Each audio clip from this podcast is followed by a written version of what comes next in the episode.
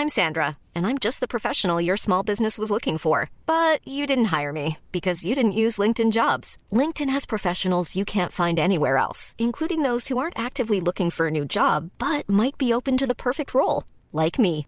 In a given month, over 70% of LinkedIn users don't visit other leading job sites. So if you're not looking on LinkedIn, you'll miss out on great candidates like Sandra. Start hiring professionals like a professional. Post your free job on linkedin.com/people today. There's never been a faster or easier way to start your weight loss journey than with PlushCare.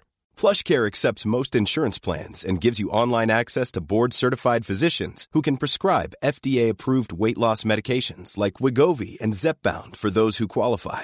Take charge of your health and speak with a board-certified physician about a weight loss plan that's right for you. Get started today at plushcare.com slash weight loss. That's plushcare.com slash weight loss. plushcare.com slash weight loss. A lot can happen in three years, like a chatbot may be your new best friend. But what won't change? Needing health insurance. United Healthcare Tri Term Medical Plans, underwritten by Golden Rule Insurance Company, offer flexible, budget friendly coverage that lasts nearly three years in some states. Learn more at uh1.com.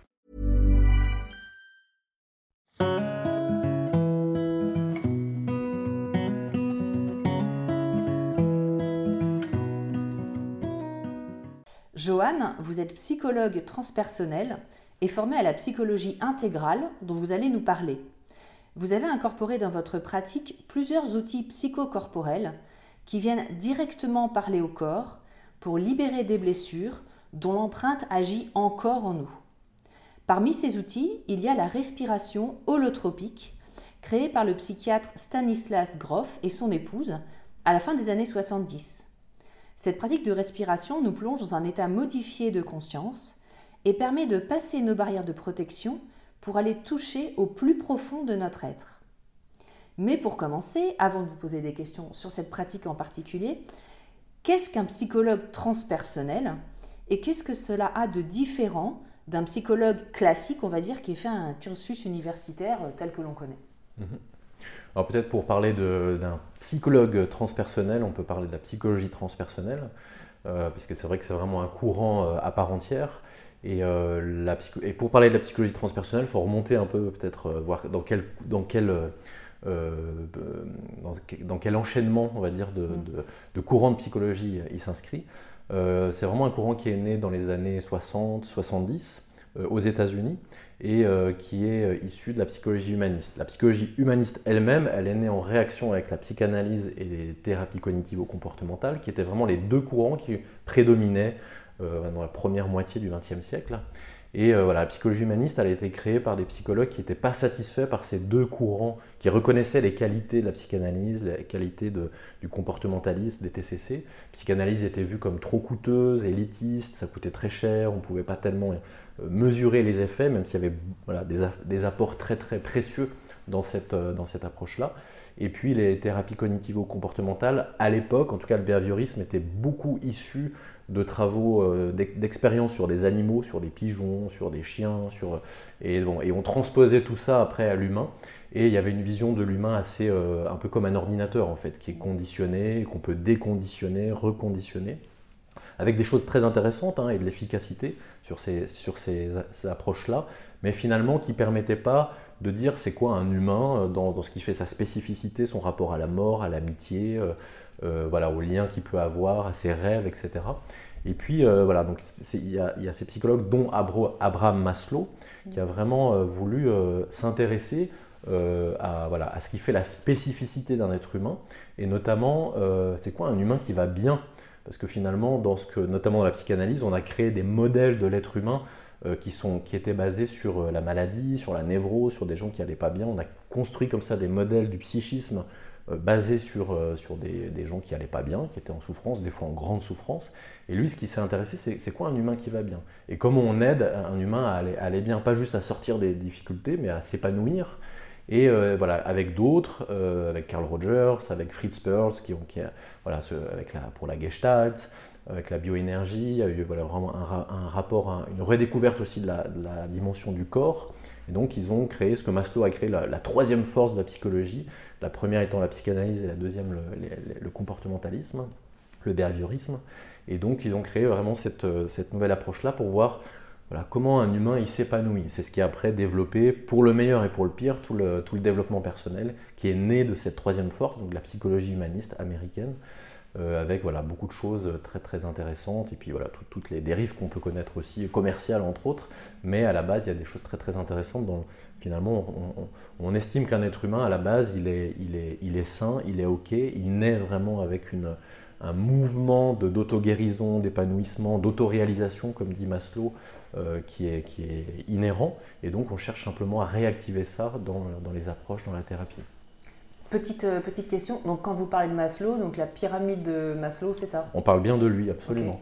Maslow qui s'est intéressé justement à, la psychologie de la motivation, qu'est-ce qui fait qu'un être humain euh, a envie d'avancer, de, progresser, de se déployer? Il a étudié vraiment les, les besoins, donc avec cette fameuse pyramide qu'on connaît, et euh, voilà, qui a amené des choses vraiment intéressantes. Donc c'est intéressant qu'on parle de Maslow, parce que pour le coup, donc ça a été lui, qui a, un de ceux qui a créé vraiment cette troisième force de la psychologie, cette psychologie humaniste, qui a voulu réhumaniser, entre guillemets, euh, et positiver la, la, psychologie. Et c'est lui aussi qui, avec d'autres, a donné naissance après à la psychologie transpersonnelle, qui est donc la quatrième force. Il faut voir qu'à l'époque de la psychologie humaniste, c'est un moment particulier où il y a euh, une émergence de beaucoup d'autres facteurs, notamment le retour en force euh, du chamanisme, euh, ou une redécouverte au niveau occidental avec le travail de Michael Arner sur la voie du chaman, et puis d'autres, hein, il y a Castaneda, il y a donc les Occidentaux découvrent ou redécouvrent toute cette voie chamanique, toutes ces approches-là traditionnelles.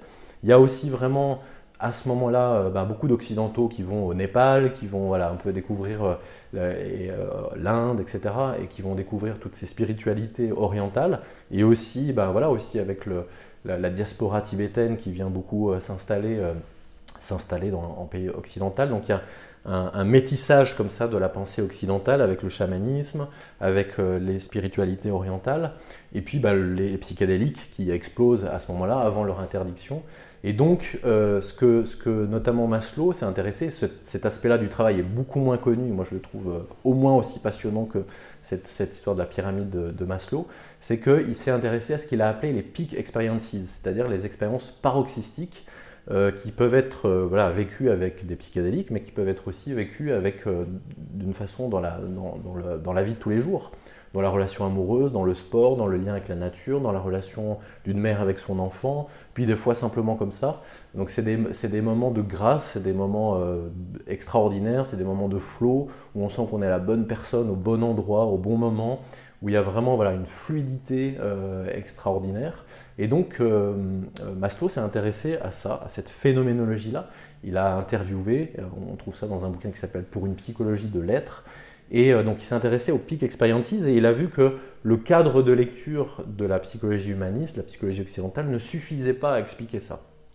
Et donc ils ont voulu vraiment ouvrir un autre cadre de lecture. Et à ce moment-là, ben, il y a Groff, dont on va probablement parler tout à l'heure, Stanislas Groff, euh, qui euh, bah, lui fait les expériences aussi sur les psychédéliques et qui découvre d'autres et qui s'intéresse aussi beaucoup aux spiritualités orientales et aux spiritualités d'une façon générale.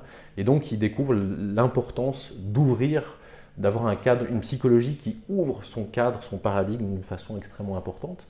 Donc tout ça pour euh, résumer. Euh, après, voilà, il y a Maslow, euh, Groff, d'autres, Anthony Sotich, qui créent cette, ce nouveau courant de la psychologie transpersonnelle. Ken Wilber aussi au départ, puis après il va créer une cinquième force qui va être la psychologie intégrale, et qui va être encore un petit peu différente, mais en fait c'est quand même très très proche. Et donc voilà, il crée cette, cette, psychologie transpersonnelle. Donc pour résumer, finalement, la psychologie transpersonnelle, pour moi, c'est vraiment euh, une psychologie qui sort, enfin, qui ouvre son cadre et qui sort d'une dualité euh, qui a pu y avoir beaucoup dans les premiers courants de la psychologie, notamment entre ben, la, vie terrestre et puis la vie euh, spirituelle, entre la dimension visible et invisible, parce que finalement, dans les états modifiés de conscience, on s'ouvre à des dimensions invisibles, des dimensions subjectives. c'est une, une, psychologie qui refait le lien entre l'humain et la nature, le vivant, qui réenchante finalement notre rapport au vivant et à la nature. Euh, donc c'est une psychologie qui, refait du lien avec des choses qui avaient été exclues jusque-là peut-être des autres courants de la psychologie, mais surtout qui, sort de cette dualité, qui sort de cette mise en dualité entre culture et nature, euh, voilà, entre, entre intérieur et extérieur, entre mortel et immortel, entre terrestre et cosmique. Donc voilà, on est vraiment quelque chose qui, qui s'autorise finalement à, réintégrer un peu des dimensions qui avaient été exclues jusque-là de, la psychologie euh, classique académique qui se voulait très scientifique. Donc du coup, un psychologue euh, transpersonnel, c'est vraiment quelqu'un qui va euh, d'une part avoir un, cadre de lecture, une grille de lecture du monde, de l'humain, qui va s'inscrire justement dans ce cadre beaucoup plus large, beaucoup plus général que je viens de décrire. Donc il va pouvoir intégrer des phénomènes voilà, liés à l'invisible, des choses qui pourraient paraître vraiment très bizarres, très étranges, voire être psychiatrisé, pathologisé par d'autres euh, psychologues. Je ne sais pas, le fait d'avoir un lien, euh, de communiquer avec un arbre ou de communiquer avec un défunt, par exemple. Selon qui vous allez voir, on pourrait vous, vous psychiatriser ou dire que c'est une expérience psychotique voilà, un, psychologue transpersonnel, il ne va pas dire oui c'est vrai, vous discutez ou, ou non c'est pas vrai, mais par contre il peut absolument intégrer euh, cette dimension-là et voir qu'est-ce que ça, voilà, quel sens la personne peut donner à cette expérience et, avancer avec ce travail-là. Donc il va y avoir une grille de lecture comme ça qui va être beaucoup plus, beaucoup plus large. Il n'est pas là pour dire euh, oui ça existe, euh, voilà, c'est pas, c'est pas, c'est, pas à ce niveau-là. Et puis il va être différent peut-être dans sa posture aussi, c'est-à-dire il y a vraiment, et ça c'est à la suite de la psychologie humaniste, va vraiment être dans une posture qui, euh, qui intègre la dimension du lien, d'ouverture du cœur, euh, ce lien aussi entre la pensée, le cœur, le corps, la dimension corporelle, elle est effectivement, vous le disiez dans l'introduction, très importante aussi. Donc on cherche vraiment à être dans une approche la plus holistique, la plus globale possible. Faire le lien aussi entre l'individuel et le collectif, ça je ne l'ai pas nommé tout à l'heure. Transpersonnel, c'est ça aussi, c'est de pouvoir vraiment intégrer cette dimension plus grand que soi. La psychologie jusque-là, elle s'est surtout intéressée à l'individu, et là, l'idée, c'est comment on réintègre l'histoire individuelle dans l'histoire collective, l'histoire de l'humanité, l'histoire des familles, l'histoire du vivant d'une façon générale. Et euh, les éco-psychologues, ils ont, ils ont une, formulation que j'aime beaucoup qui dit finalement on passe des heures et des heures en psychanalyse ou en psychologie à parler du lien avec la mère, du lien avec les parents, avec les ancêtres, mais on ne parle pas du lien avec la terre. Alors que ce lien, il est au moins autant en souffrance pour la plupart des gens qui sont notamment les citadins coupés de ce lien vivant, et il est essentiel, et les gens souffrent beaucoup de, cette perte de ce lien. Donc le, psychologue transpersonnel, il vient aussi retisser ce lien entre l'individuel et le collectif, et ça aide beaucoup à donner du sens. Voilà, ça ouvre vraiment une perspective très, très, très vaste, très, très globale. vous avez euh, mentionné au début de cette réponse les, dérives qu'il peut y avoir euh, parfois par rapport au développement personnel. Mhm. Euh, je trouve que c'est très important parce qu'effectivement, il y en a. Mhm. Et du coup, on, met tout dans le même sac. Mhm. Qu'est-ce que c'est que les dérives euh, par rapport à un certain développement personnel? Pour moi, une des, une des dérives principales, c'est cette espèce de pensée performative. C'est un peu une dérive de la, de la psychologie positive. C'est-à-dire, voilà, il suffit de, de, penser à ça, penser positivement, demander à l'univers et puis euh, il va vous répondre. Donc on, s'adresse vraiment à la pensée enfantine, qui est cette pensée magique, et ça marche terriblement. Enfin, au niveau euh, marketing et vente, les gens, ils ont envie d'entendre ça. Mais du coup, on vend du rêve à cet endroit-là. C'est sûr qu'on peut, avec la pensée positive, il y, a un impact très, très, euh, très puissant et qui est réel, hein, que je nie pas. Mais on vend, on vend du rêve, et quand je dis on le vend, on le vend vraiment, et, des gens font des millions avec ça. Donc, donc c'est là où il y a un danger, c'est-à-dire qu'on peut vraiment euh, flouer les gens. Euh, c'est pas aussi simple que ça. On aimerait bien que ce soit aussi simple que ça. Et c'est pas non plus qu'il faut faire 15 euh, ans de psychanalyse pour arriver à bouger dans sa vie. Mais il y a un juste milieu entre les deux. Et voilà, il y a une sorte de surenchère comme ça de voilà, une technique, une astuce comme ça, et vous allez voir, tout va, tout va sortir. Faites un séminaire de trois jours et vous allez voir, voilà, ça va être magique et votre vie sera plus jamais la même oui, on peut faire des choses qui sont life-changing, comme disent les, Anglais, et ça existe, mais c'est toujours un pas après l'autre. Et je pense que là, il faut être vraiment très, euh, très prudent par rapport à ça. Donc euh, voilà, de pas. Après, les gens, ça les met en situation d'échec. Ils se disent, bah, en fait, ça marche visiblement pour les autres, puis il y a plein de témoignages, puis ça n'a pas marché pour moi, puis ça les, ça les effondre encore un peu plus. Donc c'est là où il s'agit d'être effectivement prudent. Mm. Moi, je ne crois pas qu'il y ait. Euh, je suis convaincu par exemple de la respiration anthropique, c'est un outil extraordinaire. Moi, ça m'a énormément aidé, mais un pas après l'autre, pas euh, comme ça en une seule fois. On est un week-end, c'est bon, ma vie n'est plus jamais la même. Mm. Et, je crois qu'il n'y a aucune technique, aucune molécule, rien du tout qui, va, qui fait ça tout seul. Je sache ça, en tout cas moi personnellement, je ne le crois pas et je le constate pas surtout. Par contre, on peut faire des, oui, des, pas importants, conséquents, durables, ça c'est clair. Mais pas, il n'y a rien de magique. Hein. Il faut, c'est vraiment un pas après l'autre, ça c'est important. Et donc vous, vous avez une formation euh, classique de psychologue, euh, clinicien, psychothérapeute Qu'est-ce mhm. qui vous a fait aller vers le, la psychologie transpersonnelle? Moi, quand, quand j'étais étudiant euh, donc à l'université Lyon 2, euh, j'avais mes études, donc Lyon 2, pour ceux qui connaissent, c'est vraiment un des derniers bastions de la psychanalyse freudienne. Donc voilà, et, c'est très intéressant, j'ai appris beaucoup de choses, et j'utilise encore des outils, des conseils de la psychanalyse freudienne. Et en même temps, il y a une vision quand même assez, euh, pour moi, assez glauque, euh, assez, euh, voilà, assez, en tout cas moi qui me convenait pas, assez malsaine, un peu tordue, ça c'est ma, c'est ma, c'est ma vision à moi, même si encore une fois il y a des très bonnes choses. Et en parallèle, moi j'avais besoin, j'avais, j'avais vraiment une quête de, de sens, d'aspiration vraiment beaucoup plus profonde dès la vingtaine, et donc j'étudiais ben, des enseignements indo-tibétains, des enseignements comme ça qui, qui parlaient plutôt bah, de cette dimension spirituelle. Et donc j'ai vraiment vécu euh, en parallèle et un peu, euh, voilà, je suis pas devenu schizo, mais un peu avec deux visions très très différentes de, l'être humain, entre une vision spiritualiste, très belle, très ouverte, mais pas du tout ancrée dans la, dans la clinique, et une, et une, autre vision vraiment ancrée dans la clinique, mais très fermée, rétive à la dimension spirituelle, même très critique, voyant dans le spirituel plutôt une dimension régressive. Euh, voilà, un retour à la fusion maternelle ou dans le religieux, euh, voilà, cette espèce de, de, de, recherche de, lien avec le père, comme ça on va vraiment s'intégrer à, cette autorité-là. Donc une vision assez fermée. Je sais que voilà, toute la psychanalyse, il y, a certains psychanalystes qui ont une vision beaucoup plus ouverte. En tout cas, celle qu'on m'a enseignée, c'était ça. Je cite souvent cette, cette phrase-là que j'ai entendue à la fac les enfants sont des pervers polymorphes. Et ah, après, on déploie pendant tout un, tout un cours. Donc voilà, une vision pas très heureuse. Et donc moi j'ai vraiment eu besoin de compenser euh, cette, vision-là, cet enseignement-là en allant chercher d'autres choses. Et puis bah, je ne connaissais pas encore la psychologie transpersonnelle, je ne connaissais pas non plus encore le travail de, Wilber. Et, euh, et, du coup, euh, bah, voilà, j'ai cherché un peu à bricoler ces deux visions-là dans un premier temps. Et puis après, voilà, j'ai pu découvrir par l'intermédiaire de rencontres, de psychothérapeutes, de, de superviseurs qui m'ont parlé de ces champs. Et j'ai dévoré ça parce que du coup, ça, ça faisait vraiment ce lien. Et moi, j'avais vraiment besoin, voilà, de, par mes propres expériences, euh, voilà, d'ouverture, de liens au vivant, d'expériences de, de, méditation qui étaient aussi très fortes. J'avais besoin de pouvoir aborder ça d'une façon psychologique, pas simplement dans des enseignements ésotériques ou spirituels. Et, je trouve que la psychologie transpersonnelle propose ça, elle fait vraiment ce lien entre le psychologique et le spirituel. Ça, c'est précieux. Et je rencontre sans arrêt des gens qui ont, qui ont besoin de, de pouvoir voilà, euh, faire dialoguer ces deux, ces deux champs. De plus en plus. Mhm. Mm. Euh, alors, on va rentrer dans le vif du sujet de la respiration holotropique. Volontiers. Euh, est-ce que vous pouvez nous parler donc de Stanislas Grof et dans quel contexte il a créé la respiration holotropique avec son épouse? Oui, volontiers. Bah, Stanislas Grof, donc c'est un, médecin psychiatre d'origine tchèque qui est né en 1931 et qui est encore vivant aujourd'hui. Il vit entre les États-Unis et l'Allemagne. C'est un homme extraordinaire qui a une culture euh, juste incroyable. Et donc dans les années 40, euh, 50, il était, euh, plutôt 50, il était chef de clinique psychiatrique à Prague. Et c'est le moment où la molécule du LSD a été découverte par Hoffman.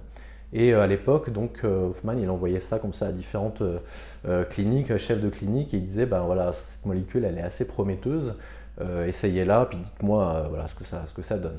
Et Groff, il aimait bien euh, expérimenter d'abord sur lui-même avant de donner ça à ses, euh, à ses patients. Je ne suis pas sûr qu'on fasse encore comme ça, mais en tout cas, voilà, il a, il a, il a, il a, il a utilisé, il a fait l'expérience, et il raconte euh, dans presque tous ses livres que ça a vraiment été une expérience incroyable, absolument, qui a, qui a, bouleversé, qui a changé vraiment le cours de sa vie, et il a vécu une expérience mystique extrêmement forte.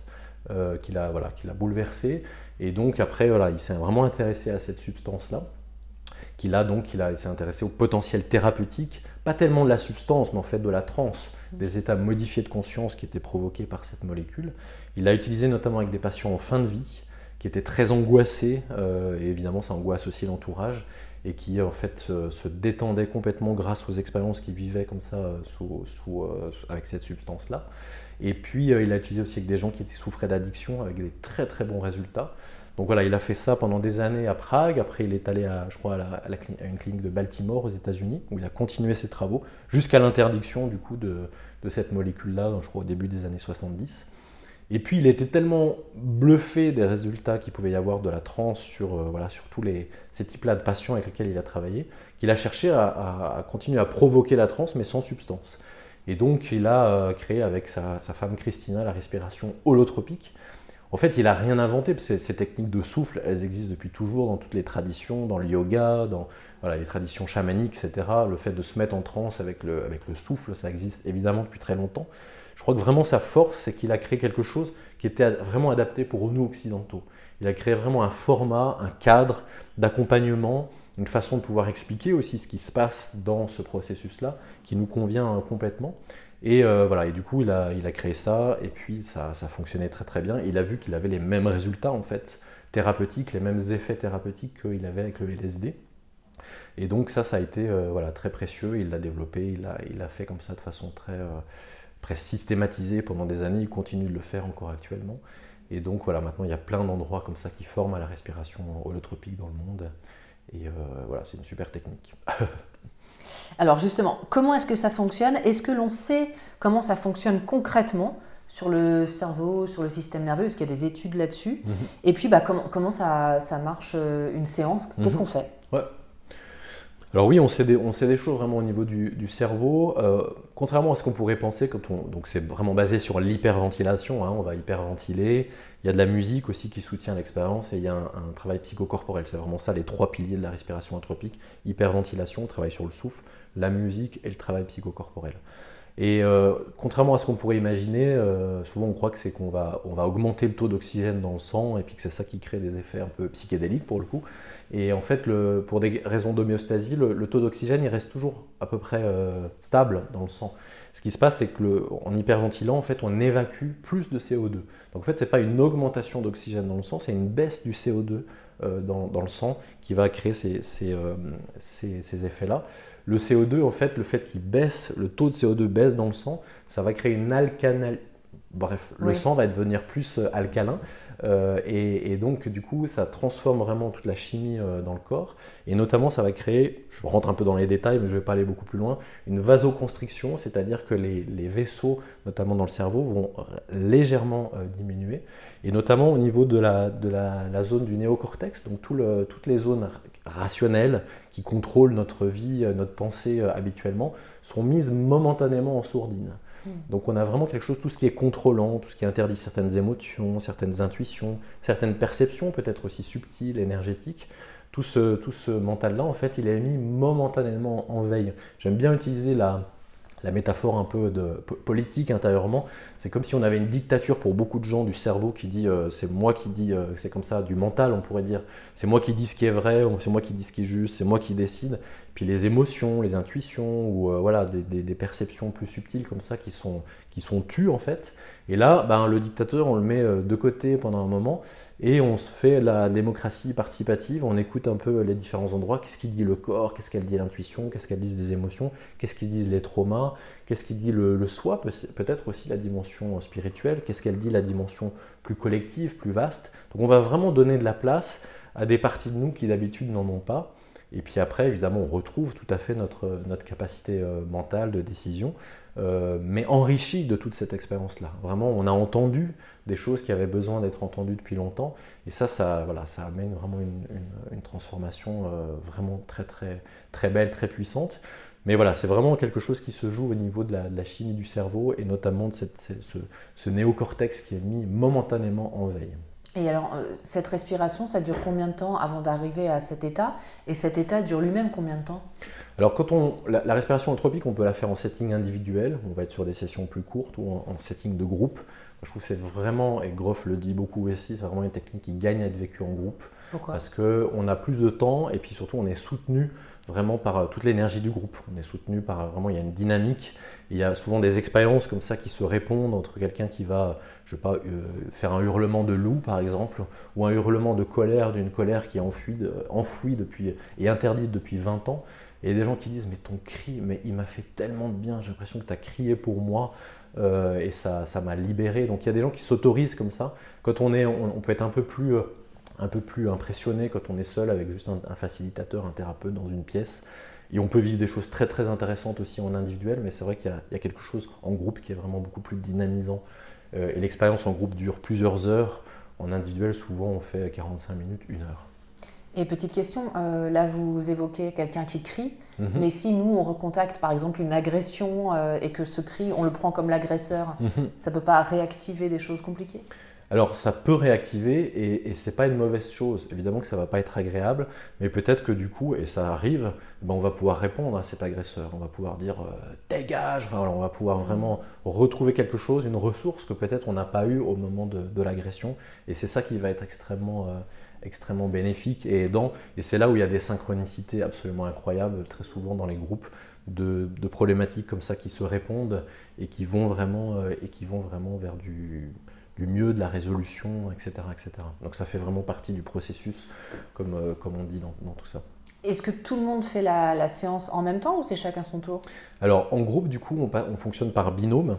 Donc on va avoir ce qu'on appelle un respirant et un accompagnant, on pourrait dire un, allié ou un sitter. Euh, donc, et cet accompagnant va vraiment veiller à la sécurité, euh, va être vraiment garant de, que l'expérience du respirant puisse se passer le mieux possible. Et puis après, évidemment, on inverse les rôles. Et c'est vrai que l'expérience d'accompagnant, elle est des fois au moins aussi forte que l'expérience du respirant, parce que d'abord d'être avec dans une salle où il y a plein de gens qui sont en transe, et puis aussi, ben, selon ce qui se passe, il y a des gens qui sont complètement immobiles, donc j'ai juste à proposer ma présence, et pour certains c'est très challengeant, parce qu'ils ont l'habitude de faire, ils ont besoin d'être dans l'action, donc ça les renvoie à ça, être juste dans l'être, juste dans la présence, et c'est une super expérience. Et puis pour d'autres, ben, euh, si le respirant bouge beaucoup, il a besoin de se bagarrer, il revit une naissance, il se transforme un peu en animal, il a besoin d'hurler, il pleure, ben, ça va confronter beaucoup à comment j'accompagne. Euh, est-ce que j'en fais trop? Est-ce que j'en fais pas assez? Est-ce que j'ose proposer? Est-ce que si je propose et qu'on me dit non, qu'est-ce que ça me renvoie? Donc il y a toute une dimension comme ça. Moi j'aime beaucoup du travail qui se passe entre le respirant et l'accompagnant, qui révèle beaucoup de choses de, nos vies de tous les jours et, euh, et qu'évidemment après on met en travail dans les, dans les moments de partage, etc. Donc ça, c'est vraiment, vraiment précieux. Donc voilà, ça se passe en binôme. Donc du coup, il y a deux sessions euh, de plusieurs heures dans un, sur une journée ou sur un week-end. Moi, je fonctionne en week-end. Et euh, voilà, ce qui amène vraiment une expérience très très riche. Donc évidemment qu'on n'hyperventile pas pendant plusieurs heures. Euh, ça, ça, ça, jouerait pas. On peut le faire pendant de longues minutes, mais donc on hyperventile au début. Après, il y a donc la musique qui, qui intervient. Euh, qui vient, voilà, qui est au début euh, très, très dynamique, un peu tribal comme ça pour vraiment aller dans le corps, soutenir l'expérience. Et donc euh, voilà, on peut hyperventiler pendant plusieurs minutes. Pour certaines personnes, ça va suffire. Après, elles, elles arrêtent d'hyperventiler naturellement parce qu'elles commencent leur voyage, elles commencent à avoir des, soit des visions, soit des expériences. voilà, en tout cas, le, voyage intérieur a commencé. Ça va très très vite pour la plupart des, des, personnes. Combien de temps? Ça, peut être vraiment une à deux minutes pour certaines personnes. Pour d'autres, ça va être dix minutes, euh, un petit quart d'heure. Euh, ça va vraiment dépendre. Mais pour la plupart, c'est vraiment juste quelques minutes. Euh, aussi parce qu'il y a ce bain énergétique, ce, champ intersubjectif entre les personnes qui, fait qu'on bascule vraiment dans un autre, une, presque une autre réalité, on pourrait dire. Donc ça, c'est assez impressionnant. Euh, et je dirais plus on pratique, plus, euh, on bascule euh, vite. Puis d'autres personnes vont, reprendre quelques, cycles d'hyperventilation pendant l'expérience, puisque peut-être elles ont l'impression de revenir à une conscience habituelle, une conscience de veille. Et voilà, des fois on les aide, mais en fait il n'y a pas forcément, pas forcément besoin. Et avec quel... Alors, première question, hyperventilation, ça ne peut pas être angoissant on respire très rapidement, c'est ça? Oui, oui, c'est ça. ça. peut être un peu angoissant, même moi qui l'ai fait pour moi, je sais pas, près de 25 fois. Euh, je, suis angoissé, mais pas tellement. Enfin, j'ai encore un, petit fond d'angoisse, pas tellement par rapport à l'hyperventilation, mais plutôt parce que j'ai aucune idée, même après l'avoir fait plein de fois, parce que c'est à chaque fois différent de ce que je vais traverser, de ce qui va m'être proposé. Donc, euh, donc, et puis c'est vrai que ça demande un effort aussi. Euh, c'est vrai qu'au départ, c'est le petit point un peu, il faut quand même être dans quelque chose d'assez soutenu. On met vraiment, voilà, on est dans quelque chose de plus rapide, de plus ample. On enlève les, les, les, temps de pause entre l'inspire et l'expire. Donc c'est voilà, assez dynamique. Comme un petit chien. Et euh, ouais, c'est ça. Euh, en, plus, en plus profond, c'est vraiment d'avoir une respiration profonde. Euh, et puis après, il y a la musique qui est là, qui peut être aussi impressionnante. Elle est très forte. Il peut y avoir des cris assez rapidement. Donc voilà, c'est assez impressionnant. Il ne faut, pas avoir peur de l'intensité. Mais en même temps, on a tout ce qu'il faut en nous pour traverser ça et ça nous permet d'apprivoiser aussi ces états. Et puis surtout, ça nous aide à lâcher prise.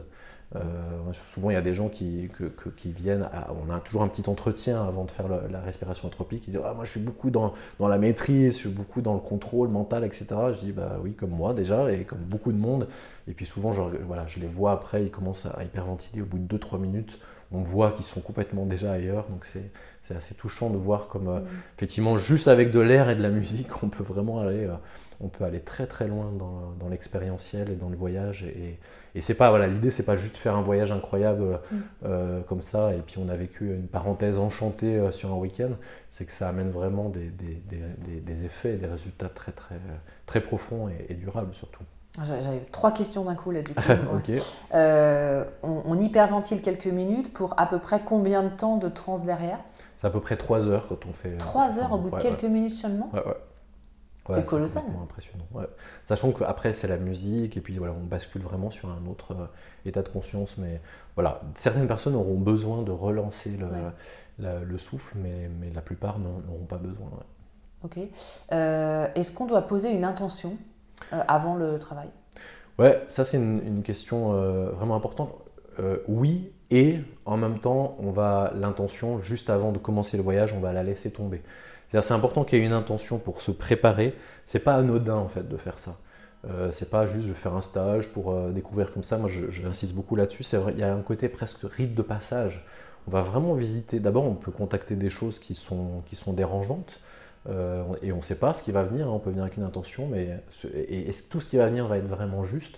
Mm. Donc, il faut vraiment se préparer. Il y a vraiment, c'est un moment, euh, c'est un moment précieux qu'on s'offre à ce moment-là. Donc, cette intention, elle va vraiment être là. Pourquoi j'y vais? Qu'est-ce que je viens vivre, qu'est-ce que je viens expérimenter, qu'est-ce que je viens chercher? Et en même temps, ben voilà, avant le début de l'hyperventilation, on a un temps de relaxation, on dépose les angoisses éventuelles, on dépose les attentes et on dépose aussi l'intention. On la lâche parce qu'on va vraiment s'en remettre à ce que Groff appelle ce guérisseur intérieur, cette sagesse vraiment euh, de notre inconscient, de notre âme peut-être, qui sait exactement beaucoup mieux que nous en fait ce qu'on a à vivre. Et donc voilà, on lâche l'intention, pour vraiment s'en remettre à ce qui en nous sait exactement ce qu'on a à vivre euh, ici et maintenant. Et du coup, après, on se laisse guider par ça. Donc c'est important d'en avoir une et en même temps, c'est important de la lâcher avant de commencer le voyage. Et vous dites euh, parenthèse enchantée, ça peut parfois être euh, une parenthèse moins enchantée parce qu'on peut revivre des choses traumatiques. J'ai fait plusieurs interviews sur le trauma. Euh, est-ce qu'il n'y a pas un danger de se retraumatiser dans cet état en revivant des choses compliquées qui ont été mises en arrière pour des bonnes raisons, en fait, hein, des raisons de protection? Oui, ça c'est une question aussi vraiment importante. Euh, c'est pas forcément effectivement que une parenthèse enchantée. Euh, on peut vivre des choses vraiment très très belles. C'est enchanté dans le sens de ce qu'on va vivre humainement sur l'ensemble d'un week-end, parce qu'il y a vraiment souvent les participants ils parlent d'un bain d'humanité, c'est-à-dire que c'est extrêmement touchant en fait d'être à, des endroits de vulnérabilité, d'ouverture, de lien qu'on a en fait très très peu dans le quotidien. Mm. Euh, et, souvent les gens sont bouleversés en disant mais en 24 heures, en 48 heures, je vis des degrés de proximité avec des gens que j'ai jamais eu avec les gens de ma famille ou des amis. Et ils ont après envie de transposer ça. Donc ça, à cet endroit-là, c'est euh, enchanté si je peux le dire comme ça, dans le sens vraiment, c'est un baume euh, qui fait énormément de bien. Après, sur l'expérience de respiration anthropique, oui, on peut vivre des choses incroyablement belles, vastes, nourrissantes, vraiment des, des moments de grâce, des expériences mystiques très très très belles des expériences de lien avec le vivant. Il y a des gens qui en parlent vraiment avec des étoiles dans les yeux et c'est magnifique. On peut vivre aussi des trucs assez sombres, difficiles, des blessures, des traumatismes. Euh, Groff, il dit toujours Always trust the process, faites confiance au processus. C'est-à-dire, et moi, voilà, ça fait euh, maintenant 7 ans que je, pratique ça, je l'ai fait pour moi aussi beaucoup. La respiration anthropique, elle ne force aucune porte. Si une porte doit rester fermée, et j'ai des doutes au niveau de des molécules et des psychédéliques, j'ai l'impression que quelquefois ça force des portes quand on passe par des, substances, par des tiers. Pas toujours, hein, mais euh, j'ai pu entendre des choses vraiment de cet ordre-là. Avec la respiration anthropique, on ouvre beaucoup, clairement, euh, et on peut être effectivement bousculé, on peut recontacter des traumatismes. Il y a des gens même qui ont des levées d'amnésie traumatique, euh, alors qu'il faut accueillir avec prudence, hein. peut-être c'est vrai, peut-être pas. Après, c'est vraiment le processus et c'est bien de se faire accompagner pour explorer tout ça. Donc ça peut vraiment bousculer, mais c'est toujours juste. C'est toujours parce qu'on est capable de, se confronter à ça et aussi parce qu'il y a justement tout ce cadre en fait qui est là pour l'accueillir, pour l'entendre, euh, pour vraiment que ça puisse être métabolisé. Mm. Et même si l'expérience peut être un peu bousculante, elle fait énormément de bien et elle est euh, thérapeutique au final. Mais on va, on va pas provoquer ça. Ce n'est pas un processus qui est dirigé, on ne va pas chercher à réveiller le traumatisme, on ouvre vraiment un espace et on a confiance que ce qui va émerger sera juste pour la personne à ce moment-là et qu'elle est surtout capable de, faire face à ça. Hmm. D'où l'intérêt que ce soit un, professionnel de la respiration holotropique, mais pas que, qui connaissent le psychisme humain avec une vraie formation, on est d'accord. Ça, c'est essentiel. On voit hein, sur YouTube et ailleurs des, des, des, gens qui proposent des respirations en ligne. Moi, ça me fait bondir. Ou même de faire ça tout seul avec une vidéo dans son coin. Euh, non, non et trois fois non, et c'est pas pour vendre nos stages qu'on dit mm. ça. C'est qu'en en fait, c'est facile hein, d'induire un, un, état de transe. On peut le faire effectivement tout seul, on peut le faire à distance. Ça, c'est facile. Par contre, c'est accompagner ce qui émerge, qui, qui demande voilà, des gens qui, qui, sont dans des terreurs, mm. comment on accompagne ça, des gens qui vont être dans un processus de naissance. Ça va être très important. Est-ce qu'ils vont, voilà, éventuellement, si ça se passe mal, revivre une, une, une naissance traumatique où ils ne sont pas accueillis, où ils sont mal accompagnés, où ils sont abandonnés? Et là, bah, ça va, ils ne vont pas en tirer quelque chose de très positif?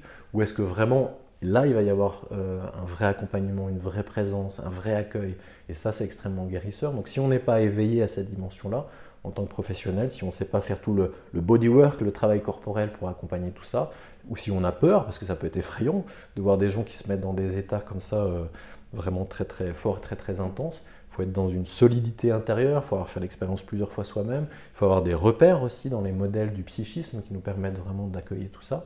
Groff, il a vraiment ouvert la notion du psychisme à la, dimension transpersonnelle, mais aussi à la dimension périnatale, tout ce qui, se vit dans le ventre de la mère, dans le processus d'accouchement, dans les tout premiers temps. Il y a beaucoup de ces phénomènes-là qui reviennent dans la respiration holotropique, mais il faut pouvoir les repérer, il faut pouvoir les accompagner au mieux. Donc oui, c'est vraiment important d'être bien accompagné pour ce genre d'expérience. Alors, il y a la pratique du rebirth, ça a un mhm. lien? Bah, c'est intéressant parce que le, Rebirth qui a été créé par Léonard Orr, en fait, ça a été fait à peu près au même moment et aussi dans cette mouvance du développement personnel, la psychologie humaniste. C'est assez proche. Euh, souvent, euh, après, il y, a différentes modalités. Euh, souvent, c'est un peu plus court. On est plus dans l'intention justement de revivre un petit peu la, la naissance, ce qu'on n'a pas en respiration anthropique. On est beaucoup plus ouvert. Il n'y a pas toujours de la musique avec le rebirth, des fois oui, mais pas. Souvent, voilà, c'est c'est des techniques qui sont un petit peu différentes, mais qui sont quand même très proches. C'est vraiment cette famille du, du briefwork euh, qui, se développe beaucoup. Et, selon la façon dont on va respirer, on va aller dans des endroits différents. On parle beaucoup de Vimoff aussi, par exemple, la respiration Vimoff, mais qui ne cherche pas du tout, qui est très bien pour la santé, pour l'équilibre psychique, mais qui ne cherche pas la transe. Donc vraiment, on a plein de techniques de respiration différentes et qui amènent à des endroits différents. Et vous parlez du moment de la naissance. Pourquoi ce moment de la naissance revient aussi euh, assez souvent dans la respiration holotropique c'est une bonne question. En tout cas, on constate que c'est le cas. Je, pense qu'il y a, enfin, c'est pas, je pense, Groff aussi le, dit et le théorise surtout, c'est que c'est vraiment un moment de, passage. C'est vraiment notre entrée euh, au monde et qui imprime vraiment notre psychisme et surtout notre rapport au monde et aux autres d'une façon très très forte. Hiring for your small business? If you're not looking for professionals on LinkedIn, you're looking in the wrong place. That's like looking for your car keys in a fish tank. LinkedIn helps you hire professionals you can't find anywhere else, even those who aren't actively searching for a new job but might be open to the perfect role. In a given month, over 70% of LinkedIn users don't even visit other leading job sites. So start looking in the right place. With LinkedIn, you can hire professionals like a professional. Post your free job on linkedin.com slash people today. Ever catch yourself eating the same flavorless dinner three days in a row? Dreaming of something better? Well, HelloFresh is your guilt-free dream come true, baby. It's me, Gigi Palmer. Let's wake up those taste buds with hot, juicy pecan crusted chicken or garlic butter shrimp scampi. Mm. Hello Fresh. Stop dreaming of all the delicious possibilities and dig in at HelloFresh.com. Let's get this dinner party started.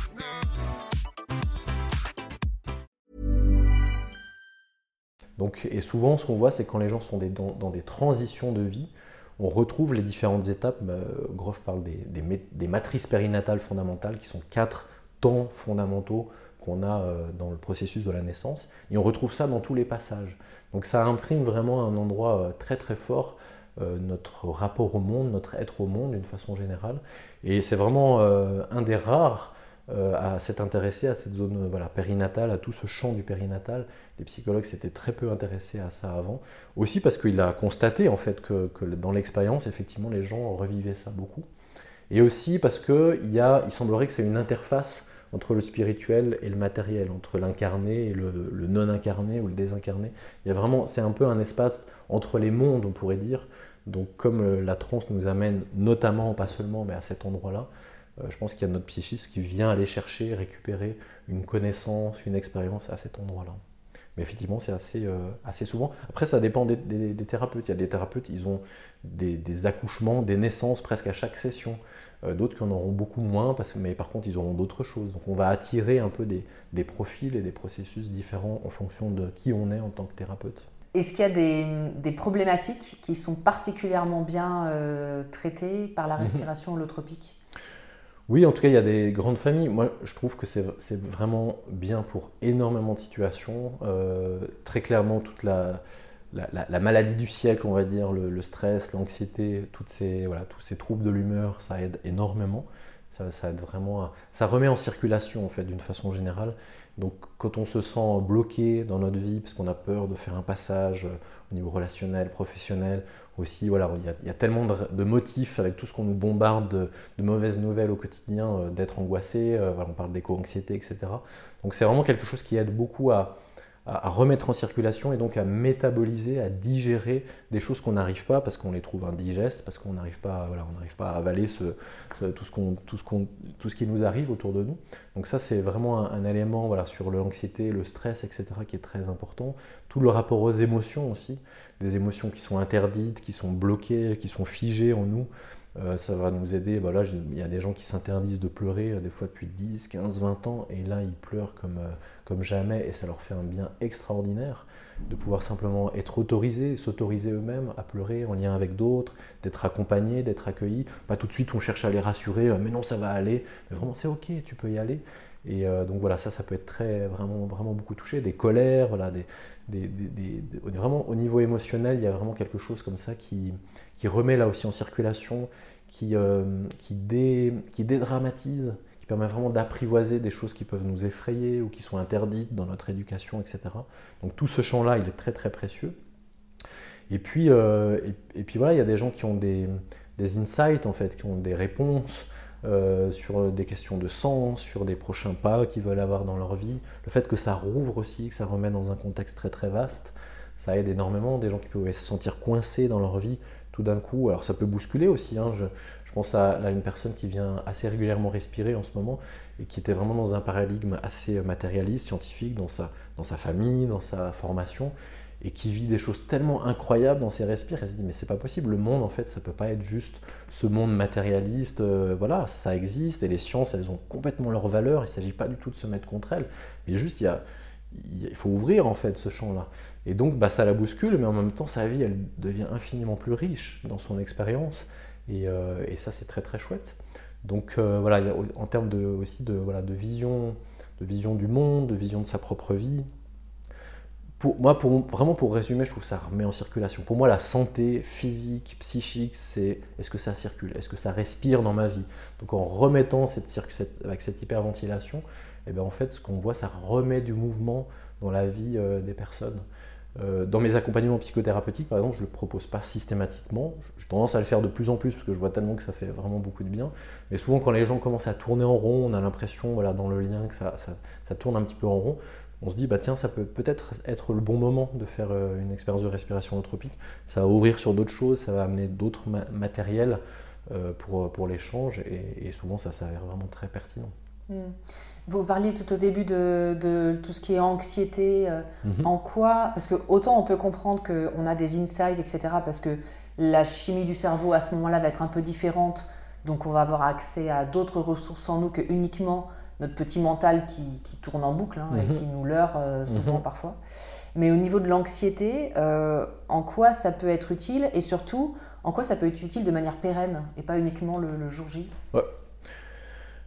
Euh, Les hypothèses que j'ai, c'est deux choses par rapport à l'anxiété. La première chose, c'est que souvent, ce qui arrive à l'extérieur qui est anxiogène, ça fait écho avec des expériences traumatiques plus ou moins grandes intérieures, et, mais refoulées et qu'on ne voit pas. Donc le fait d'aller visiter ça, tout, ce à quoi on donne de la place, ça prend moins de place de façon générale. D'une émotion, un traumatisme, si j'accepte de le contacter, de le voir, dire bah, c'est là, ça m'arrange pas, ça me plaît pas, mais c'est là, ça prend moins de place, c'est mm. moins envahissant. Donc déjà ça, le fait d'aller, paradoxalement, aller voir des choses qui euh, vraiment, euh, j'allais dire réelles et qui nous sont arrivées, ça permet de faire dégonfler un peu tout ça et on va être un peu plus serein. On va pas tout mélanger entre ce qui se passe à l'extérieur, qui pourrait se passer, et ce qui s'est réellement passé dans notre histoire. Ça, ça fait beaucoup de bien.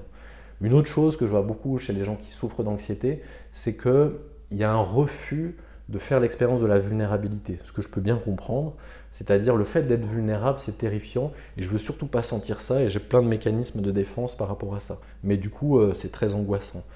Et paradoxalement, c'est le fait d'accepter, et c'est pas facile et c'est pas drôle, hein, d'être on est fondamentalement des êtres vulnérables par rapport à la vie, à la maladie, aux accidents, à ce qui peut nous arriver. On a vu même collectivement par rapport à ce, virus en, 2020, tout ce qui s'est passé du coup socialement, politiquement, etc. On est fondamentalement vulnérable. Et il y a une part irréductible de vulnérabilité. Souvent en respiration anthropique, on fait l'expérience de la vulnérabilité et on voit que c'est ok en fait. On peut traverser ça et que même on peut y trouver des ressources euh, extérieures, intérieures. Donc ça dédramatise ça et ça, ça apaise sacrément en fait, j'ai pas le choix. Je suis et nous sommes des êtres vulnérables et c'est ok. Et je peux vivre avec ça. Et je peux m'accompagner et c'est pas forcément un drame. Ouais, parce que c'est une chose d'avoir peur de sa vulnérabilité en la pressentant mais sans la vivre. En étant très défensif de ça. Que là, de la vivre, d'y survivre, entre guillemets, et de se dire mais c'est ok. Exactement. Je peux traverser ça et j'en sors plus fort. Mm. Pas en ré... C'est pas un problème à résoudre, la vulnérabilité. C'est vraiment quelque chose effectivement à apprivoiser et, ça, ça nous donne beaucoup de force et ça, c'est vraiment chouette. Hmm. Euh, est-ce qu'il y a des contre-indications, justement? Oui. Alors, il y a des contre-indications médicales. Il ne faut pas avoir de problème cardiaque, cardiovasculaire, il ne faut pas avoir de glaucome, pas d'épilepsie, pas de, pas de grossesse en cours. Euh, pas de voilà et puis surtout pas d'antécédents euh, psychotiques c'est-à-dire des gens qui auraient une structure psychique trop trop fragile euh, c'est pas que ce serait pas bon pour eux, mais le risque c'est qu'ils aient une vraie décompensation qui pourrait faire du bien euh, euh, comment dire, thérapeutiquement, mais qu'il faudrait accompagner sur plusieurs jours, semaines. Et, malheureusement, il n'y a pas les structures pour ça, parce qu'on va médiquer ça tout de suite, on va psychiatriser ça.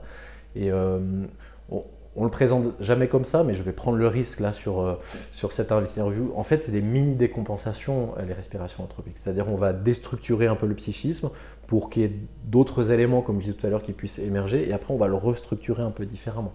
Pour quelqu'un qui a une bonne structure psychique, on peut le faire sans aucun souci, ça fait beaucoup de bien. Et pour quelqu'un qui est fragile, on prend un risque même euh, supplémentaire. Donc c'est vraiment important aussi voilà, de veiller à ça et que, les, les, facilitateurs, les thérapeutes qui le font prennent vraiment soin de, voilà, de, ça, parce qu'on prend un risque sinon de, devoir accompagner les gens comme ça sur des, jours, voire des semaines.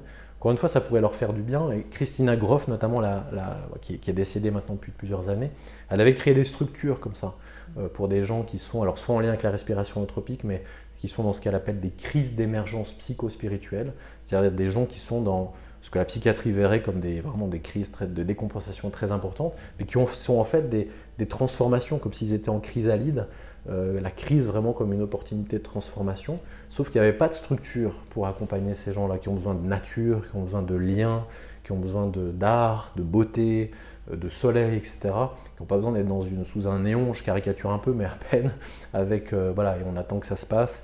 on empêche la crise et on empêche l'opportunité de la crise. Malheureusement, ces structures-là, voilà, en tout cas en France, elles n'existent pas. Je pense qu'aux États-Unis, elles ont existé un temps, je ne suis pas sûr qu'elles existent encore. Donc voilà, en tout cas, faire attention vraiment à la structuration psychique des personnes, ça c'est vraiment important. Et alors, comment on sait justement euh, qu'on a une structure saine ou, pas suffisamment pour faire ça?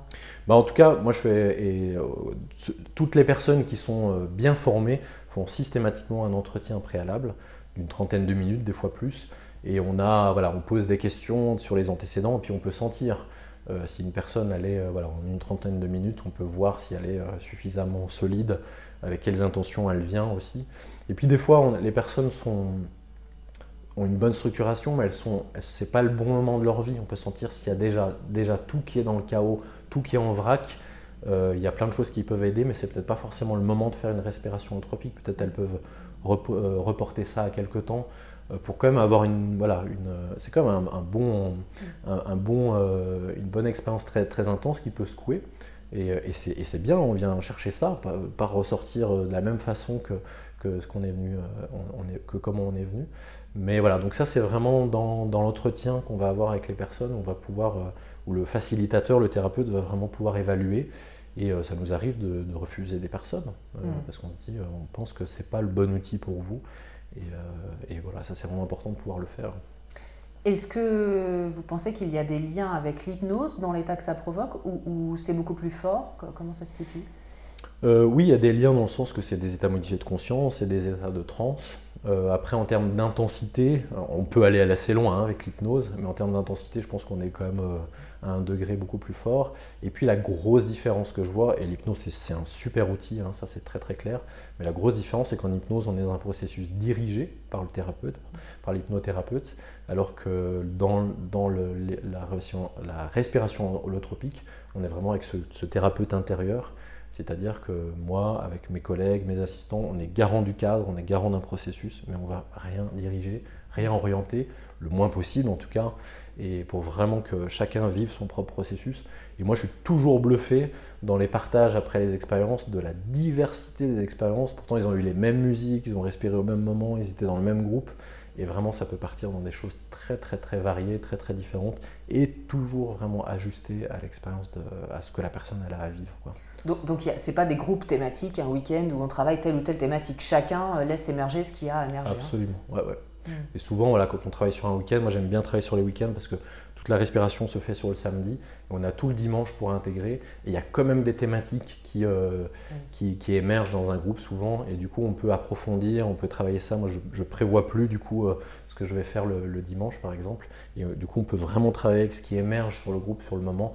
Des fois, c'est des thématiques de pardon, des thématiques de deuil, des thématiques vraiment des, blessures de l'enfant, euh, des fois du, lien au vivant, du lien à, la nature. Et donc, on va vraiment faire, euh, et, tout le monde s'y retrouve en fait, parce qu'il y a, voilà, c'est comme un peu un rendez-vous peut-être que les personnes se sont donné. Ça, c'est vraiment chouette de pouvoir le, vivre et l'accompagner. Hmm.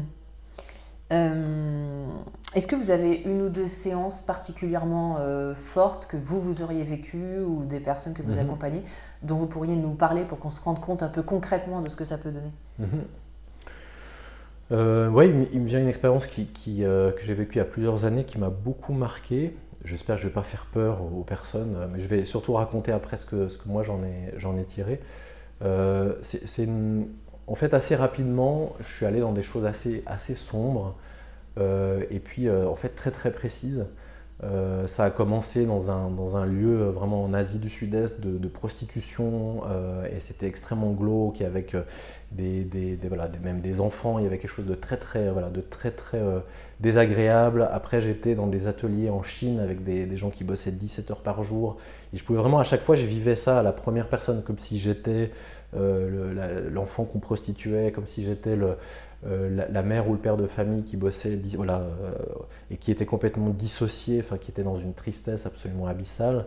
Après, je suis devenu, c'est une expérience un peu bizarre, hein, mais après, je suis devenu un arbre dans une forêt amazonienne, vraiment un arbre immense, majestueux, et j'étais, dans cet ancrage et j'entendais les tronçonneuses qui approchaient, les pelleteuses, etc. Et, et chanter l'inéluctabilité du fait qu'en fait, on allait me couper, on allait me détruire, et en fait, tout cet écosystème, cette vie autour de moi, allait s'effondrer. Après, j'étais avec les baleines et le bruit, le boucan insupportable qu'il pouvait y avoir dans les océans et le désespoir et le nulle part où aller par rapport à tout ça. en fait, les expériences s'enchaînaient comme ça et, je sombrais dans un, dans truc de désespoir, de, de, voilà, très mortifère qui était vraiment pas agréable à vivre. Et j'en venais, il y avait une voix en moi qui me disait, ben, tu vois, tu pensais qu'avec d'autres, tu étais venu plutôt pour euh, guérir l'humanité, pour passer à un nouveau modèle, etc. Moi, j'avais un peu cette, conviction-là. Euh, c'est comme ça que je peux donner du sens à ma vie. Et puis, il y avait cette voix qui disait, mais en fait, tu es venu pour les, les, soins palliatifs. En fait, tu es plutôt venu pour euh, une mise à mort ou pour accompagner, enfin, pas une mise à mort, mais accompagner une fin plutôt qu'un. Donc, ça, ça m'amenait. La vôtre? Non, la fin de l'humanité ou ah peut-être de la Terre, tellement c'était sombre, tellement c'était. Donc, ça m'amenait vraiment à un endroit, c'est très, très sombre. Et euh, voilà, et, ça s'enchaînait. Et puis c'était, voilà, c'était pas comme si je voyais ça de l'extérieur, je vivais ça à chaque fois à, la première personne. Et, euh, et donc voilà, c'était, un peu sans fin, comme ça j'ai l'impression que c'était une éternité. Et en fait, tout d'un coup, euh, la personne qui m'accompagnait, c'est quelqu'un qui connaissait très bien la respire et qui était enceinte. on, on, peut, si on connaît très bien la respire, on peut pratiquer entre 3 mois et 6 mois, c'est vraiment une exception. Donc c'était le cas, et elle, elle était enceinte, mon accompagnante. Et tout d'un coup, j'ai eu vraiment ce sentiment, et peu importe si c'est vrai ou pas, que son bébé venait me voir.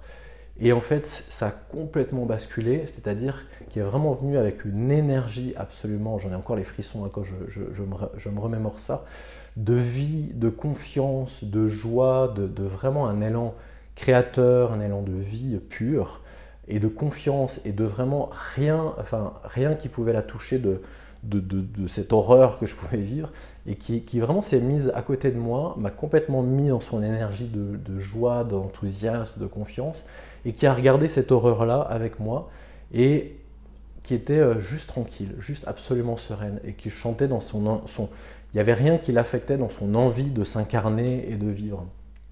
Et du coup, et, en fait, ce qu'elle me disait indirectement, après je chantais aussi d'autres présences qui étaient dans cette même qualité-là, c'est ne choisis pas.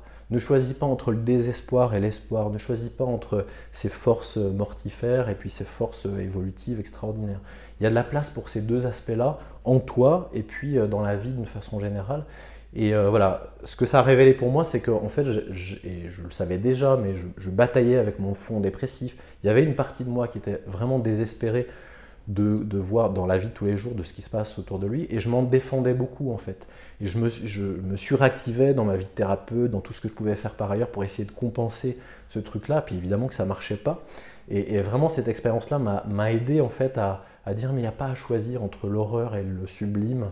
L'humain, il est fait de tout ça, la vie, elle est faite de tout ça, entre la mort et puis, euh, et puis la vie, la naissance. Et c'était vraiment une expérience extrêmement forte pour moi, qui m'a aidé à me pacifier en fait, à accepter qu'il y a une part de moi dépressive, sombre, qui a juste envie de euh, aller vous faire foutre, et puis, j'arrête, moi, j'ai plus envie de me battre pour, euh, pour tout ça. Et puis une autre part qui est hyper enthousiaste, hyper vivante et hyper confirmée dans son envie de faire partie des forces plutôt constructives, évolutives. Donc voilà, c'était pas effectivement, en tout cas la première partie, parenthèse enchantée, comme je disais tout à l'heure, c'était assez glauque, enfin c'était très glauque, très dur. Et en même temps, ça ça m'a pas, pas blessé, ça m'a pas. Et au contraire, ça m'a fait vraiment, ça m'a permis vraiment de trouver cette, cette réconciliation entre, entre des parties de moi qui, qui bataillaient en fait. Qui va gagner le désespoir ou l'espoir, les forces de mortifères ou les forces de vie. Et là, ça, a vraiment apaisé ça en moi. Et, ça a été vraiment précieux. Comment vous l'avez vu euh, dans les jours, et les semaines et les mois qui ont suivi ce que vous avez vécu là? Comment ça s'est vécu dans votre quotidien? Cette concrétisation de cette pacification quelque part? Ben, très concrètement, c'est que des moments où je pouvais être touché par une nouvelle euh, extérieure, et puis des fois tout simplement quand euh, une humeur un peu plus down, un peu plus dépressive peut-être était là, et bien mon, intention c'était vraiment de l'accueillir, de lui dire tu as le droit d'exister, tu as même des bonnes raisons d'exister, plutôt que d'essayer de me dire ah il faut que je, je, sais pas, je refasse du sport, il faut que je, il faut que je, redémarre ma propre thérapie, il faut que je, trouve un truc positif, que je vois des amis, etc., euh, que je médite plus, enfin tout, tout, tout, ce que je pouvais avoir avant. Vraiment d'accueillir, c'est ok en fait. J'ai le droit d'être découragé, j'ai le droit d'être désespéré. Euh, et, et, comme je disais tout à l'heure, le fait de donner de la place à ça, ça en prenait moins. Euh, ça pouvait être plus tranquille. Et puis d'autres moments, le fait d'être plus dans la vie, dans, le, dans le, quelque chose de plus heureux, ça ne fait pas que je tourne le dos à ce qui va mal dans le monde ou en moi, dans ma propre vie. Donc euh, voilà, ça, il faut du temps. Hein. c'est pour ça que c'est bien que vous, vous disiez jours, semaines, mois. Bien sûr qu'une expérience comme ça, il faut du temps pour l'intégrer. ça ne change pas comme ça du jour au lendemain. Mais euh, pour moi, ça a été vraiment presque une, une, expérience initiatique qui m'a ouvert à une autre façon de faire, de sortir de cette dualité que j'avais et qui a pu s'inscrire dans ma vie. Et aujourd'hui, j'en parle, ça, ça, fait vraiment plusieurs années, et je sais que c'est intégré maintenant, et que ça, ça, a changé mon rapport à moi-même et, au monde. Hmm. C'est très précieux dans une époque euh, qui fait tellement peur, où il y a même des, jeunes personnes qui ne veulent pas avoir d'enfants, parce que dans quel monde vont vivre leurs enfants et, de pouvoir euh, dire, bon, ben, en fait, euh, c'est ok d'avoir peur, mais il y a mhm. aussi d'autres moments. Ouais pour autant, on peut quand même essayer de se battre pour que toutes les choses aillent mieux. oui, mais là, si on est désespéré, euh, on ne va pas se battre. Et si on se bat avec l'énergie du désespoir, on, fait, on, va, on va s'abîmer. Mm. Euh, il y a des gens, beaucoup, beaucoup de militants qui sont dans des burn-out militants. Donc, euh, ce n'est pas la bonne énergie. Et pour ça, que, alors que ce soit l'âme de cette petite fille qui, qui, était en train d'arriver, ou, ou, ma propre âme, ou mon enfant intérieur, à la limite, je, je m'en moque. Peux avoir mes propres hypothèses. Mais en tout cas, ça m'a relié à cette force de vie qui était inclusive en fait de cette partie-là plus, difficile. Et en tout cas, cette partie-là, elle n'avait aucun problème à, à venir au monde, quand bien même ce contexte-là était, était difficile. Hmm. Est-ce que vous avez une autre histoire, éventuellement de quelqu'un que vous avez accompagné à nous raconter, un peu différente, pour avoir d'autres exemples? Après, dans les détails, c'est compliqué de, raconter les, histoires des autres, mais ça peut, ça peut vraiment, vraiment être tout. Il y a des gens qui vont voilà, effectivement revivre leur naissance. Il y a des gens qui accouchent d'eux-mêmes. Très bizarre, on, les voit en train d'accoucher. En fait, ils accouchent d'eux-mêmes et d'une nouvelle version euh, d'eux-mêmes. Donc ça, c'est vraiment euh, et ça très peut particulier. Donner, ça peut donner quoi comme euh, effet derrière d'accoucher de soi-même? Bah, Vraiment l'idée d'être, comme ils disent quelquefois, de, sentir que vraiment ils sont au, premier jour du reste de leur vie. Et que vraiment ils démarrent une nouvelle tranche avec une nouvelle énergie, une nouvelle posture de tout ce qu'ils auront vécu par ailleurs mm. dans leur vie. Donc il y a vraiment un, effet de, en fait, tout est possible. on redémarre à chaque instant. Et euh, on n'est pas obligé de s'enfermer dans des habitudes, dans des, voilà, des préconçus, etc., etc. Il y a des gens qui, qui, recontactent une énergie très animale, très instinctive, des fois une énergie sexuelle aussi qui va être très présente, souvent dont ils sont coupés. Il y a quelque chose de très vitalisant. Et voilà, dans nos vies d'occidentaux, avec les écrans, avec toutes les, addictions qu'on peut avoir en tout genre, au travail, euh, voilà, au sucre, à plein, de choses. Le fait de revenir à cette animalité, alors ça peut se présenter physiquement, du coup, hein, des gens qui se déplacent comme des animaux, qui rugissent, qui ont besoin de, se, de, combattre. Moi, dans mes premières respires, j'avais beaucoup besoin de me bagarrer, alors avec euh, mon accompagnant, les thérapeutes, les, assistants aussi qui sont là, pour faire la différence entre la violence et la puissance. Il y avait quelque chose par rapport à ma lignée d'hommes où il y a eu beaucoup de violence, où il y avait quelque chose de confus. C'était compliqué pour moi d'être un homme par rapport à tout ça. Et le fait de pouvoir sentir ma puissance sans que ce soit une violence, de sentir une saine agressivité, c'était extrêmement bienfaisant et ça m'a beaucoup réconcilié avec mon identité d'homme. Ça, ça a été extrêmement bienfaisant. Donc ça, souvent, on le voit, ces, aspects un peu animaux.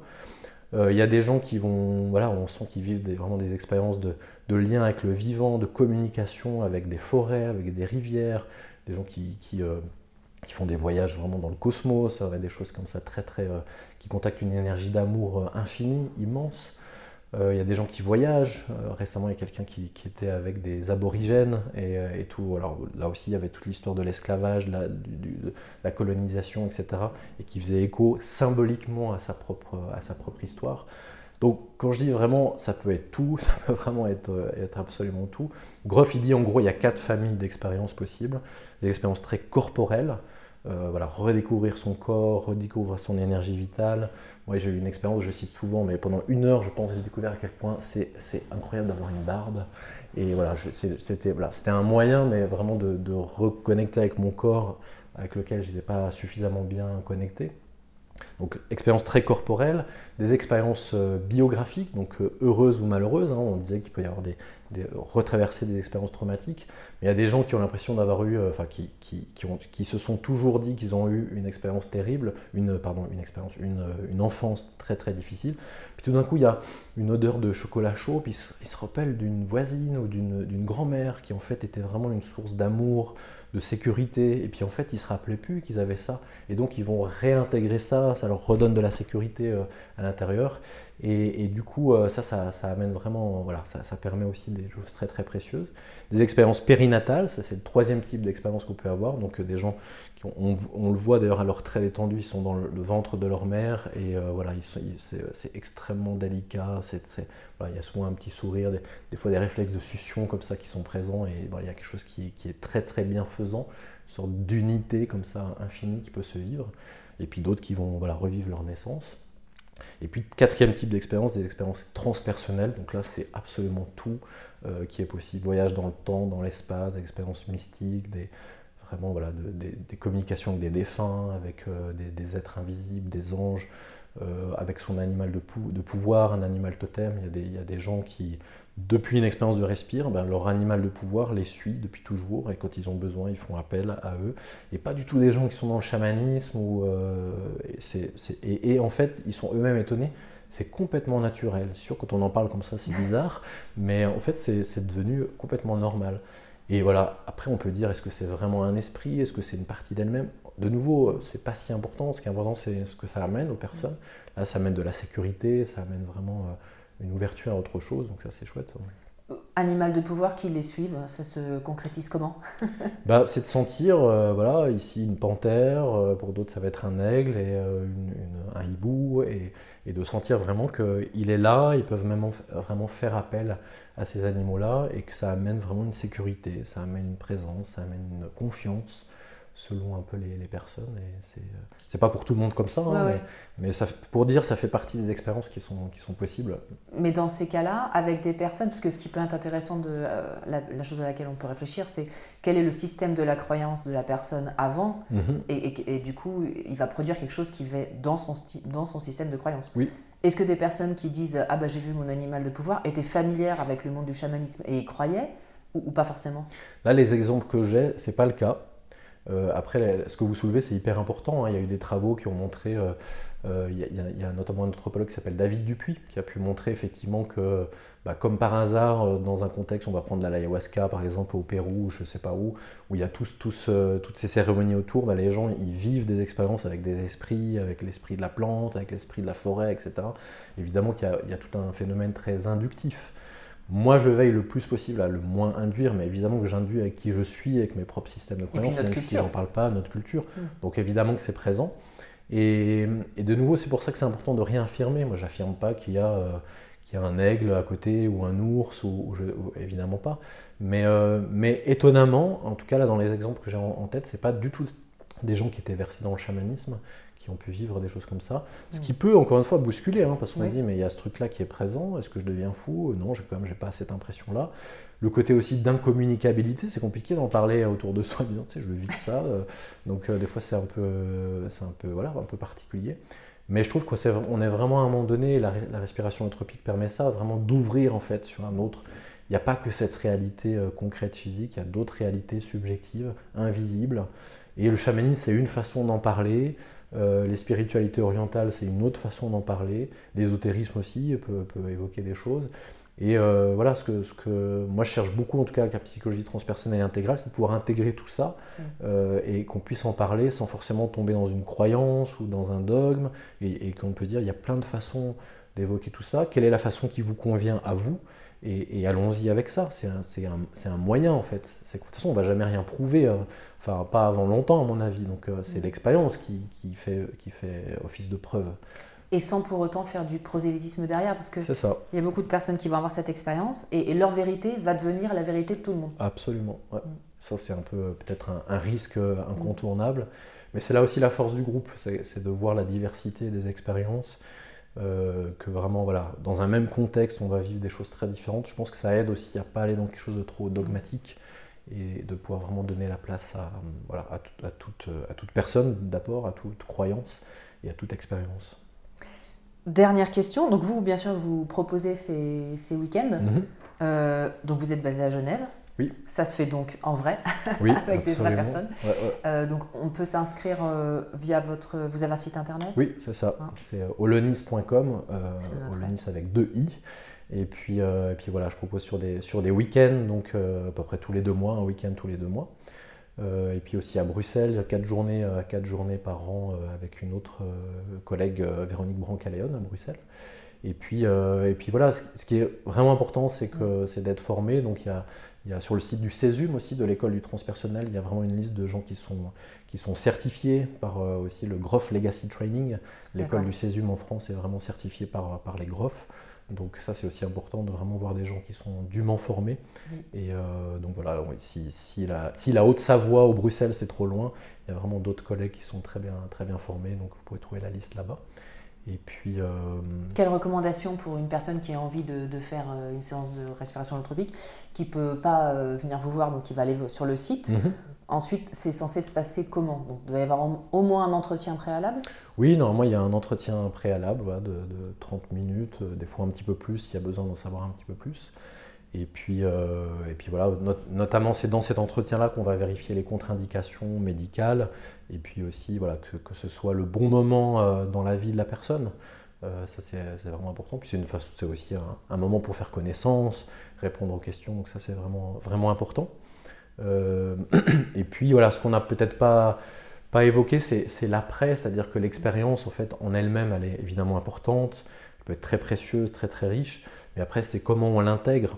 Donc on vérifie aussi est-ce que les personnes sont suivies? C'est pas obligatoire d'être suivi, mais si par exemple on invite les personnes à donner des nouvelles 10-15 jours après, puis si on voit que c'est un peu trop compliqué, ben soit on fait un entretien nous, soit on les invite peut-être à reprendre une thérapie si vraiment il y a besoin. C'est pas du tout euh, systématique, hein, de loin pas, mais c'est important cet, après. Moi je recommande aussi vraiment aux personnes qui le font de si elles peuvent prendre au moins le lundi après, euh, parce que non pas qu'elles ne seraient pas opérationnelles, mais sinon ça les sort vraiment du processus un peu radicalement, puis c'est dommage si elles peuvent avoir le lundi pour méditer, pour, euh, pour nager, pour courir, pour peindre, chanter, danser, faire des choses créatives, des choses dans le corps, ça bonifie d'autant plus parce que tout ce processus d'intégration il est, super important. Nous on envoie systématiquement un document avec des recommandations euh, après la respire de comment bien intégrer l'expérience, comment non seulement prolonger les effets, mais, vraiment que ça, s'intègre.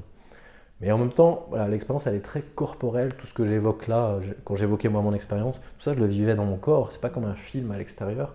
Et le fait que ça passe dans le corps, c'est ça qui fait que c'est vraiment durable. C'est pas juste voilà, un imaginaire un peu incroyable. On vit vraiment cette expérience-là. Et du coup, ça s'inscrit dans le corps et ça amène vraiment une durabilité des bienfaits. Est-ce que vous avez un mot pour conclure?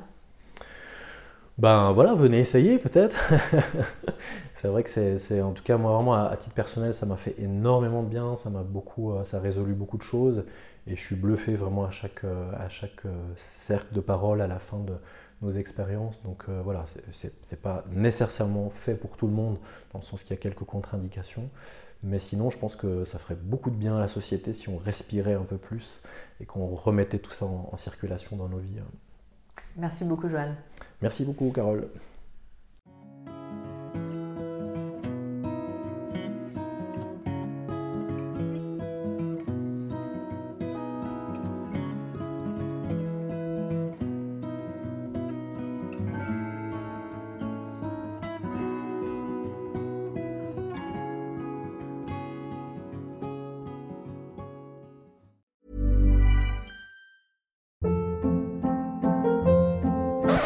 Up. What was that? Boring. No flavor. That was as bad as those leftovers you ate all week. Kiki Palmer here, and it's time to say hello to something fresh and guilt-free. Hello Fresh. Jazz up dinner with pecan-crusted chicken or garlic butter shrimp scampi. Now that's music to my mouth. Hello Fresh. Let's get this dinner party started. Discover all the delicious possibilities at hellofresh.com.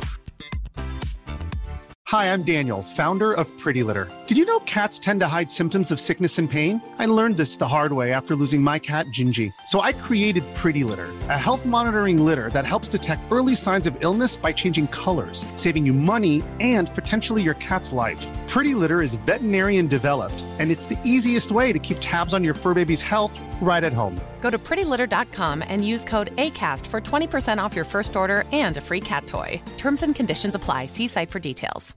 Imagine the softest sheets you've ever felt. Now imagine them getting even softer over time. That's what you'll feel with Bowl and Branch's organic cotton sheets. In a recent customer survey, 96% replied that Bowl and Branch sheets get softer with every wash. Start getting your best night's sleep in these sheets that get softer and softer for years to come. Try their sheets with a 30-night guarantee. Plus, get 15% off your first order at bowlandbranch.com. Code BUTTERY. Exclusions apply. See site for details.